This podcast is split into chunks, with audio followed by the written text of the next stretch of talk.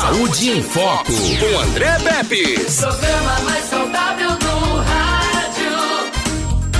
Saúde em Foco. Hoje a gente tem a presença aqui do secretário de Estado da Saúde, Alexandre Aires, que está vindo a Arapiraca para inaugurar a UPA, a UPA da cidade aqui.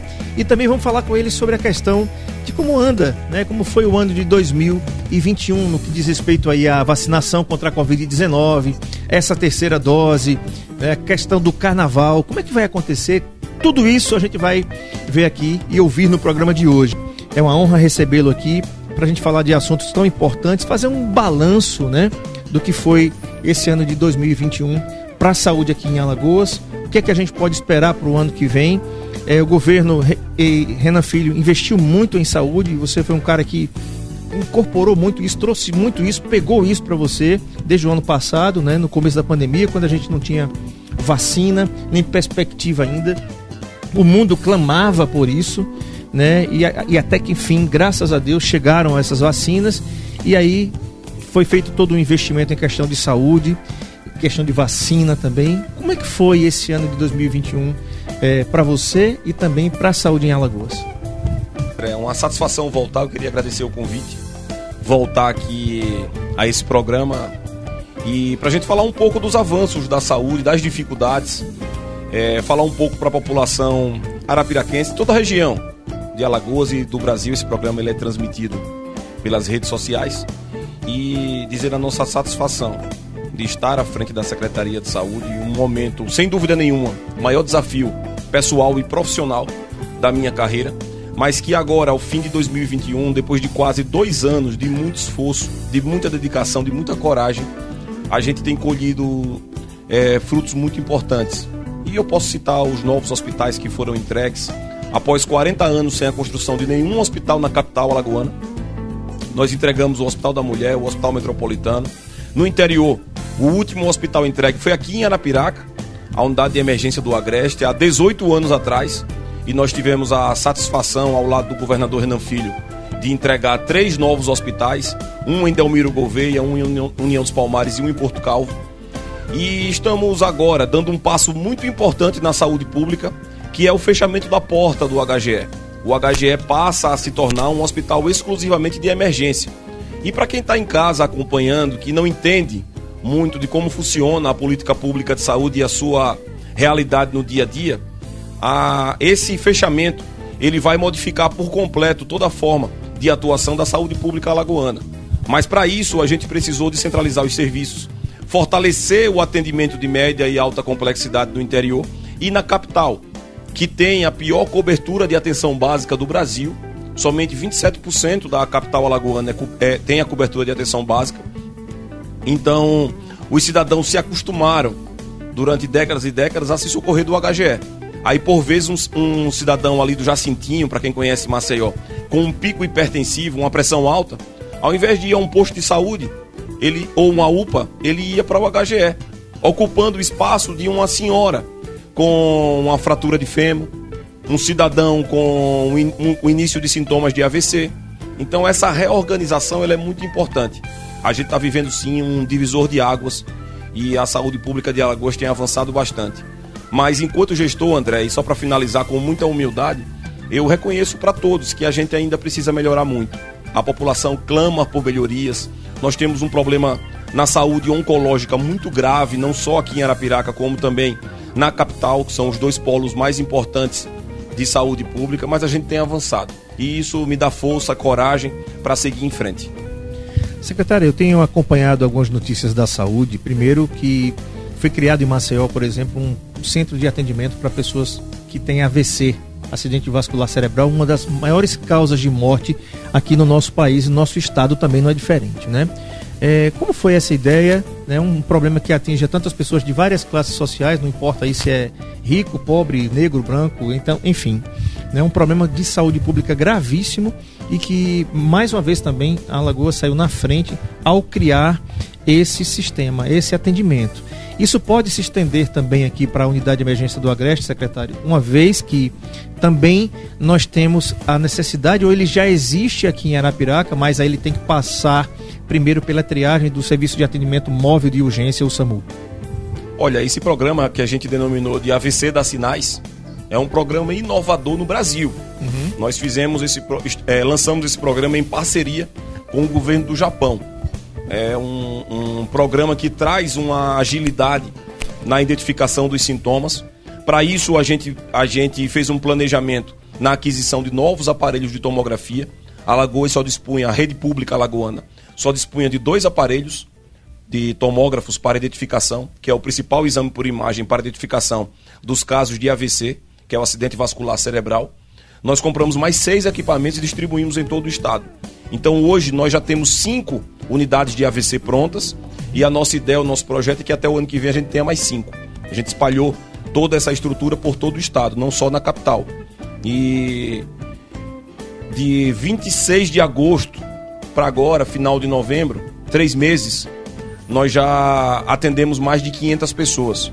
Só para vocês terem uma ideia da diferença que é a chegada desse programa, esse atendimento com essas vidas salvas, essas 500 vidas salvas através do programa, é maior, esses três meses de atendimento, esse número já é maior do que os dois anos anteriores somados. Então, o AVC, como você bem disse, é a segunda causa morte aqui em Alagoas só, perde para, só perde para o infarto, um infarto agudo do miocárdio. E a gente tem trabalhado fortemente e eu fico muito feliz e muito orgulhoso de deixar mais esse legado na saúde pública, que é esse programa tão inovador. É um programa por telemedicina. O cidadão chega, vamos dar um exemplo, em Delmiro Gouveia.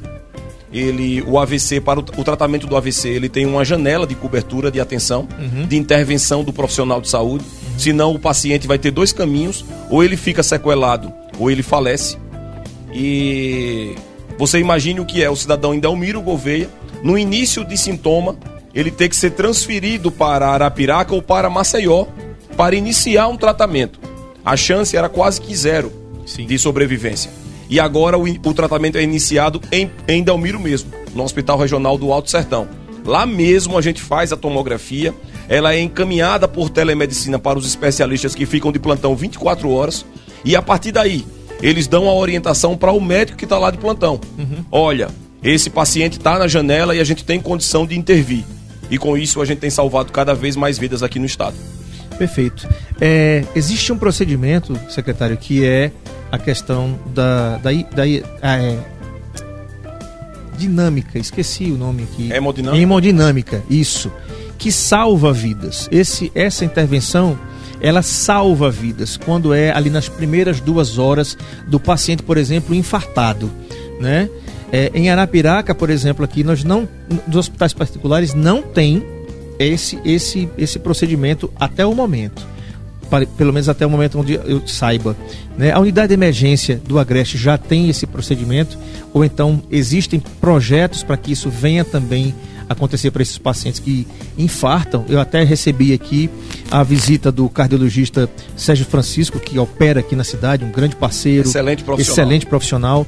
E ele disse assim, palavras dele, abre aspas, André, para o povo do Agreste infartar, tem que infartar de segunda a sexta, de 8 da manhã às 18 horas.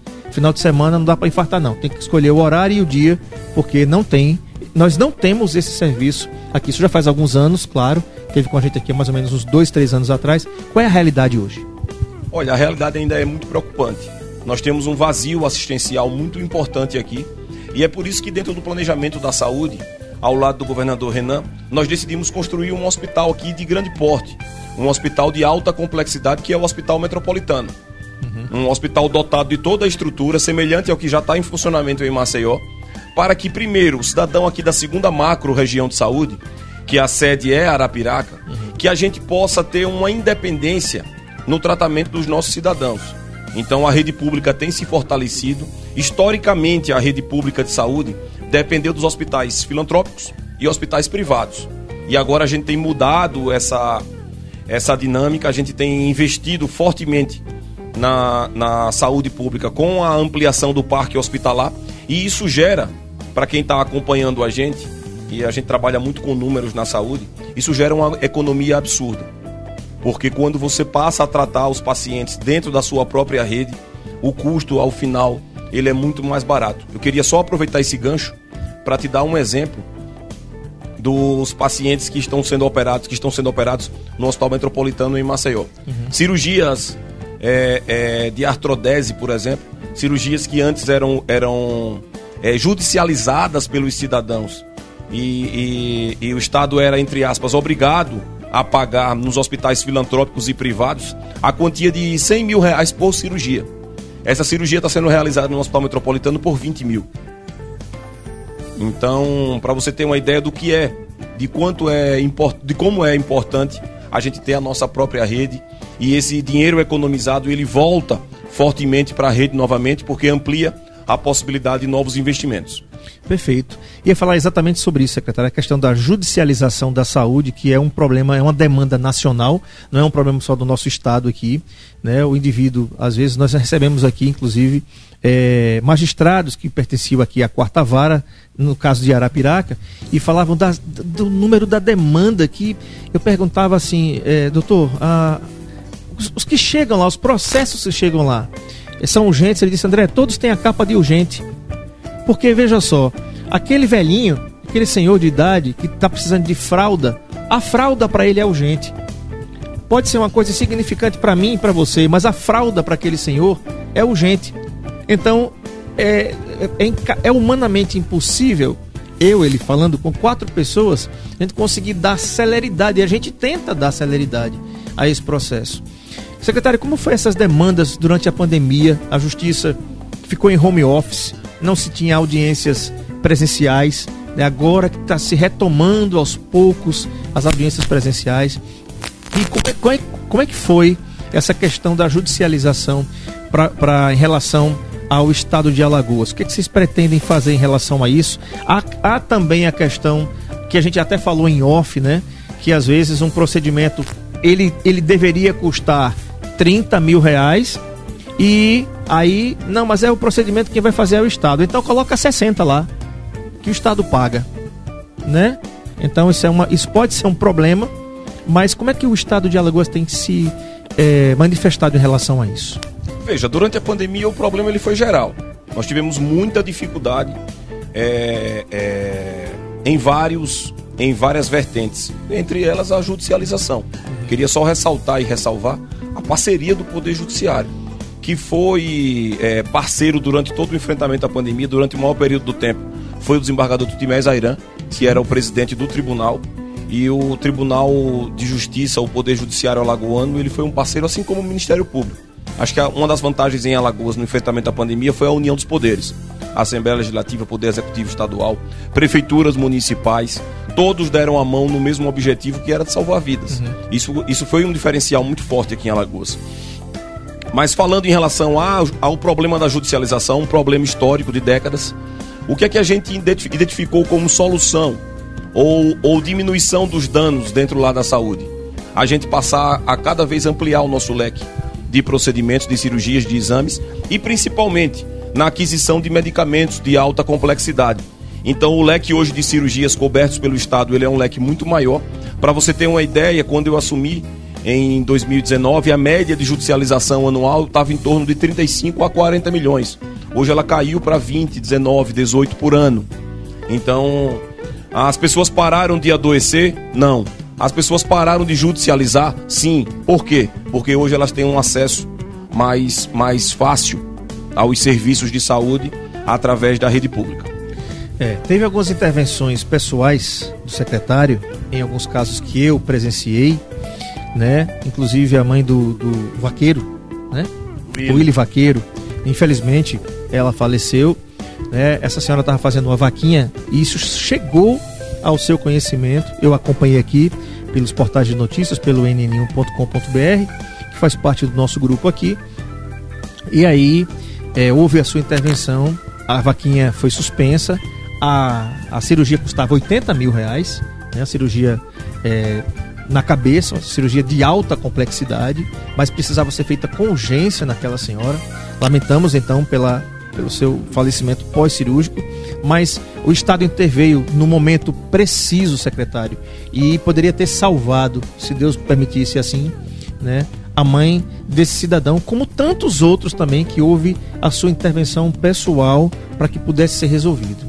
É, e a gente sonha que isso seja uma coisa alcançável para todo cidadão, né? Que, que todo mundo pudesse eu vejo muito nas suas redes sociais as pessoas clamando, né? Secretário, eu estou precisando disso, estou precisando disso. Como é que você tem visto isso? E na medida do possível, como é que você atende? Olha, é uma dificuldade grande. Eu queria só falar um pouco sobre o caso da mãe da, da mãe do Willy. Eu estava na rádio aqui, no programa do Nazário, quando no intervalo o Nazário Júnior é, é, citou esse problema e eu me coloquei à disposição para ajudar. Eu, para te falar a verdade, nem conhecia o Willy. É, e depois vim saber que ele era um, um, cantor já muito famoso aqui na região, tudo, um rapaz muito educado, uhum. é, um trabalhador. Mas me prontifiquei a ajudar e quando cheguei à residência, fui no mesmo dia à residência da senhora lá, é, Dona Rosângela, salvo engano o nome dela, Roseane Rosângela, e eles me reportaram na hora que ela precisava fazer a cirurgia, eu me lembro muito, isso me marcou muito. Eu tinha acabado de perder o meu pai, é, me marcou muito, ela precisava fazer a cirurgia no dia 19 de julho. E a gente estava 15 dias antes. E o médico disse: ou faz 19 de julho, ou as chances dela vão ficar muito remotas. Uhum. E aí eu liguei, André, para o médico, lá mesmo, do, lá mesmo da casa deles, eu liguei para o médico, assumi a minha responsabilidade enquanto gestor estadual de saúde. E a gente conseguiu realizar a cirurgia. Infelizmente, ela não resistiu alguns dias depois e veio a óbito. Eu senti muito. Mas, aproveitando essa oportunidade, eu queria dizer que isso é uma, um trabalho que eu tenho feito de maneira recorrente. Diariamente eu tenho ajudado muitas pessoas exercendo o meu papel, meu papel de gestor estadual de saúde. Qual seria o sonho, qual é o meu maior sonho? É que a população não precise ir para o Instagram do secretário, que a população não precise estar procurando um líder comunitário, um vereador, um prefeito, um deputado, que todos tenham direito à saúde como a Constituição, como a Constituição prevê. Uhum. Numa tentativa de chegar mais próximo disso, eu criei um programa chamado Opera Alagoas. Sim. A gente tem um canal 0800 que as pessoas ligam, é o 0800 082 0019. Então, se você que está acompanhando está com algum problema de cirurgia, ou necessitando de uma cirurgia, ou tem algum parente que precise, pode ligar nesse número. Se a saúde do Estado não realizar cirurgia em sua própria rede ou na rede contratualizada, a gente orienta a judicialização e paga. Pode custar quanto for. Nós já pagamos cirurgias esse ano de 200 mil reais. Mas a vida não tem preço. E a gente tem trabalhado e graças a Deus a saúde está organizada para que a gente possa custear e salvar a vida dos alagoanos. Cometi um erro aí, uma, uma falha na, no, no primeiro bloco, que não é uma câmara hiperbárica, não. É uma UTI de pressão negativa que foi inaugurada essa semana aqui na capital alagoana, em Maceió. Né? Qual a importância, secretário, dessa, dessa UTI de, de pressão negativa e o que é que ela representa aí para os pacientes? A quem André, se destina, né? Olha, André, a gente tem, como eu estava dizendo aqui no primeiro bloco, a gente tem avançado muito na saúde, muitos programas inovadores, mas essa inauguração e essa entrega foi uma das entregas mais marcantes, porque era um pleito muito antigo dos profissionais de saúde do Hospital Elvio Alto. O Elvio Alto, para quem não conhece, é o antigo Hospital de Doenças Tropicais.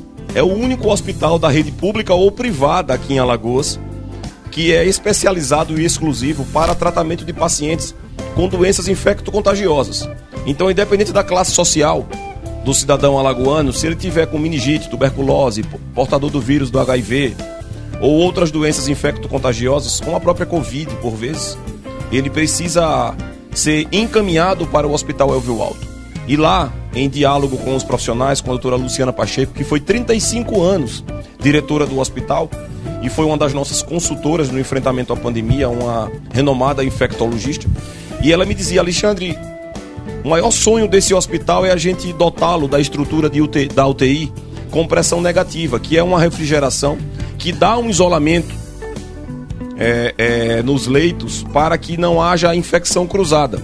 Eu te dizia aqui em off um exemplo: um paciente dividindo leito, beira-leito, um leito, um paciente com, com meningite, do outro um leito com um paciente com tuberculose. Se não houver uma proteção, uma preservação e um isolamento, vai haver uma infecção cruzada, que pode colocar em risco, em risco a vida do paciente e também do profissional de saúde. Sim. Então essa entrega que nós fizemos ao lado do governador Renan Filho, investimos cerca de 4 milhões de reais numa reformulação, numa reestruturação do Hospital Elvio Alto. É uma entrega muito importante que eu vou levar como um legado, deixo como um legado na saúde pública, mas que vou levar no meu coração como um, um resultado muito importante que vai qualificar, que tem qualificado ainda mais a saúde em Alagoas. Perfeito. Secretário, a gente tem falado muito agora sobre a terceira dose, né? o Ministério da Saúde e a Anvisa recomendam a terceira dose, que já está sendo aplicada, já foi aplicada aí nos profissionais de saúde, claro, eles estão na linha de frente, tem mais é que se proteger primeiro mesmo, né? E depois para toda a população, tá liberada a partir do, do quinto mês após a segunda dose. Você que já tomou a segunda dose e que já tem cinco meses, você já é elegível para tomar a dose de reforço, tá certo? Secretário, quais são as vacinas que estão sendo utilizadas aqui em Alagoas? Havia um cronograma de, de cruzamento de vacinas, né? Por exemplo, eu tomei as duas doses da Pfizer, a, até a última resolução anterior a ontem, por exemplo, eu teria que tomar a da AstraZeneca ou da Janssen. Mas, segundo a Anvisa, eu posso tomar agora também a dose de reforço do mesmo fabricante que eu tomei as duas doses, da Pfizer. Como é que está isso aqui em Alagoas para a gente não confundir a cabeça da população e qual é o incentivo que você faz, claro, para que as pessoas se vacinem? Como é que está Arapiraca e como é que está também o estado de Alagoas em termos de vacinação? Veja, André, essa, esse tema é um tema muito em voga. As pessoas pensam que a pandemia acabou. A gente tem visto cada vez mais a diminuição no uso das máscaras, as pessoas se descuidando, voltando a aglomerar fortemente. E eu queria aproveitar aqui a audiência do teu programa para dizer que é, é, quem ainda tem dúvidas sobre a gravidade do problema, sobre a existência ainda de uma circulação muito forte do vírus, não só aqui em Alagoas como em todo o Brasil, basta dar uma olhada no que está acontecendo na Europa. Nós estamos no final de novembro, os índices na Europa e o aumento do número de casos tem acontecido diariamente e isso já tem acendido um sinal de alerta, ligado um sinal de alerta para os nossos especialistas aqui em Alagoas e em todo o Brasil. Então, eu desde ontem que venho respondendo algumas perguntas da imprensa sobre a, a realização ou não do carnaval aqui em Alagoas. E eu tenho dito que ao invés de a gente estar tá se preocupando com o carnaval que está lá no final de fevereiro, o que a gente deve estar tá fazendo agora é se vacinando. O que a gente precisa é que a população entenda a importância e o seu papel nesse enfrentamento à pandemia. A gente precisa que quem não tomou ainda a segunda dose tome a segunda dose. Quem está já apto a tomar a terceira dose, a dose de reforço, deve tomá-la o mais rápido possível para que a gente possa vencer esse problema. Alagoas tem apresentado excelentes resultados para o Brasil e a gente não quer que agora, nesse momento, ocorra algo diferente do que vem acontecendo.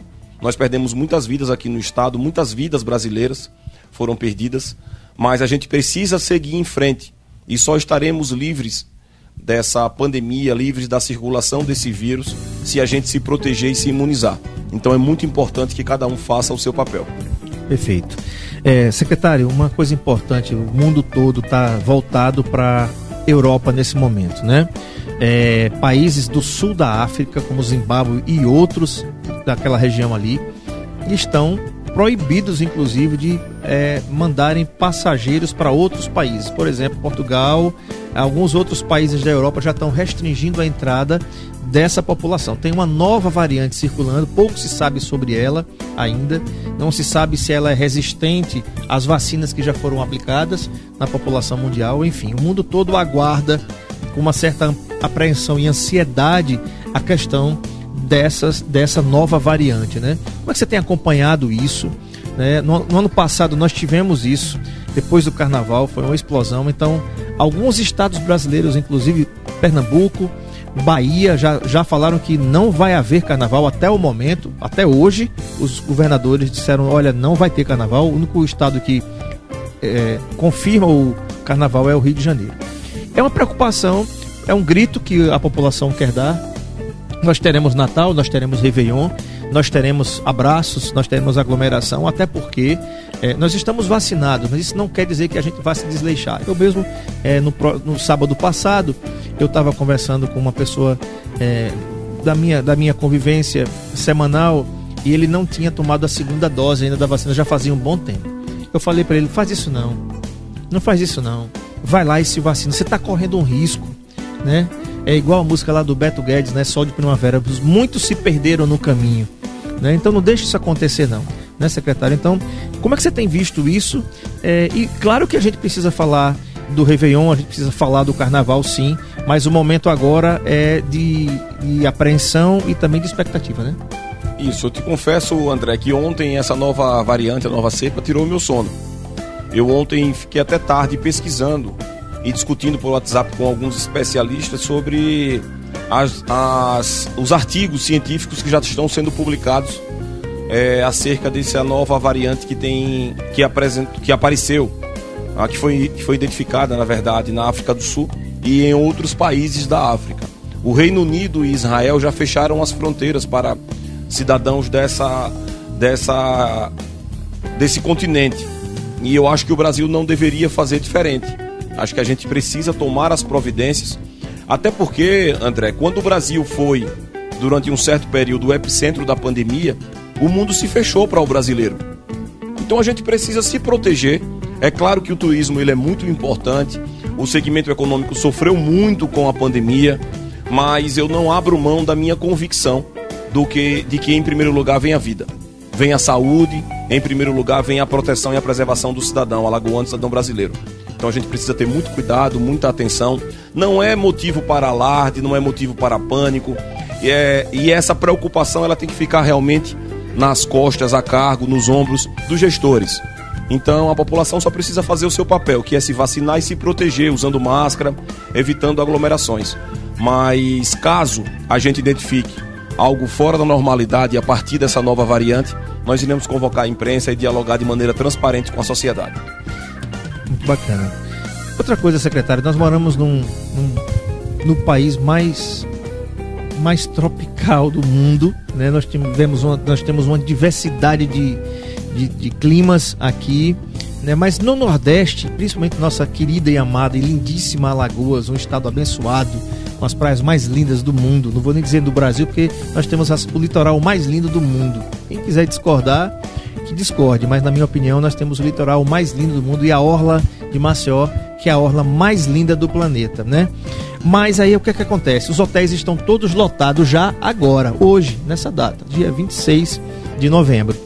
E a previsão para o Réveillon é 100% de ocupação.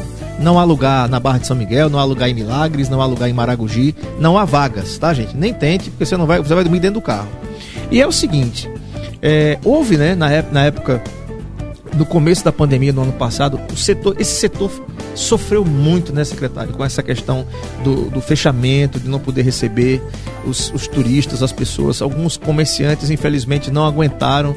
Houve, inclusive, uma, uma grita por parte do pessoal da Abrazel. O governo chegou junto, foi lá, negociou, conversou.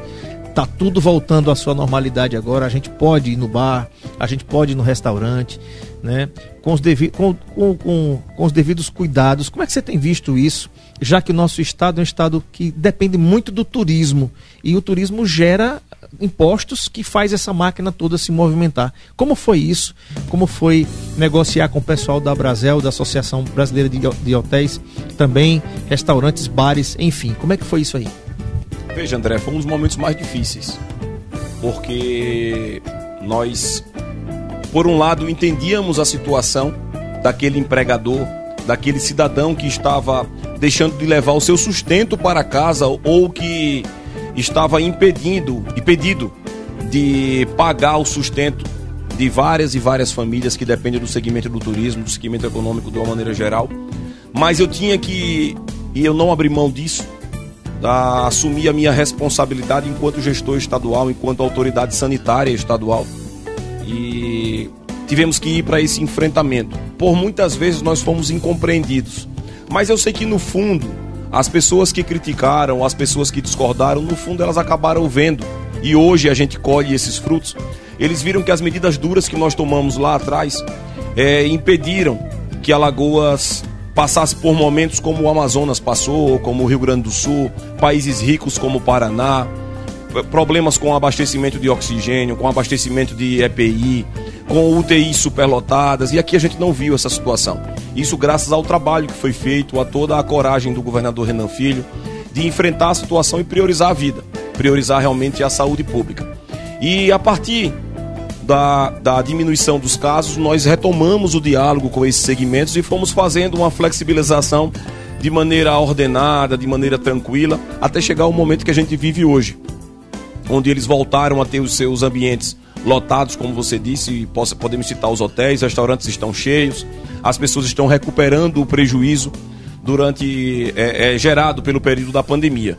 Mas Eu sempre trabalhei, André, toda a minha vida, e agora na saúde não podia ser diferente. Eu sempre trabalhei com muita transparência e com muita honestidade para com as pessoas. E eu deixei muito claro e deixo muito claro para todos os interlocutores dos segmentos econômicos que, caso haja uma mudança, caso haja uma, uma retomada do crescimento do número de casos, internações e óbitos, e a gente veja como necessário tomar mais alguma medida, eu não me furtarei em assumir essa responsabilidade. É a última coisa que eu quero. É a última coisa que a gente pretende. Por isso que a gente tem mantido o nosso sinal de alerta, acompanhado os acontecimentos durante é, é, ao redor do mundo. E para o alagoano o que a gente pede é a vacinação. Que vocês se protejam, tomem a, as suas precauções para que a gente possa voltar o mais rapidamente à normalidade e não tenhamos mais problemas com a pandemia como, como tivemos com tantos óbitos nos dois anos passados. Nós percebemos também, secretário, a valorização do profissional de saúde durante a sua gestão, que permanece. Né? É, foi aprovado no, no Congresso essa semana um piso também para a enfermagem no Brasil, uma conquista para essa classe que tanto, né? Você tem teve um pai médico, urologista, e a gente lamenta bastante aí a sua perda, né? Um profissional exemplar em Maceió, bastante conhecido, enfim, mas sempre onde tem um médico tem um profissional de enfermagem, sempre tem alguém, né?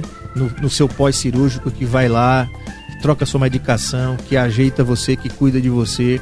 Então, esses, esses profissionais também precisavam ser reconhecidos e foram agora nessa última votação, agora no Congresso. É, como é que você tem visto esses profissionais? Né? A classe médica nunca, nunca é, se entregou tanto para uma pandemia, os infectologistas, os epidemiologistas. Falando de infectologista, um abraço aqui à nossa querida doutora Vânia Pires, né, que sempre vem aqui no Saúde em Foco falar com a gente sobre a sua especialidade. O doutor Carlos Valeriano, epidemiologista aqui da nossa cidade. Como você tem visto isso? Essa conquista aí da enfermagem e a valorização que o servidor público da área de saúde teve, e falando também no concurso que vocês fizeram agora da saúde, que vem reforçar também, não podia esquecer esse detalhe importante, esse concurso aí, que já está com seus resultados aí, e com certeza vai reforçar a, saúde do nosso estado. Muito importante a valorização do servidor, o, o André, porque nas minhas falas, nos meus diálogos, quando a gente assumiu a secretaria, eu sempre deixei claro que a gente tinha uma missão muito grande no que diz respeito às melhorias da saúde, sejam elas estruturantes, mas o mais importante era a gente resgatar a autoestima do nosso servidor, empoderá-lo como uma peça muito importante na engrenagem da saúde e mudar o foco e o atendimento ao paciente, para que a gente priorizasse a humanização.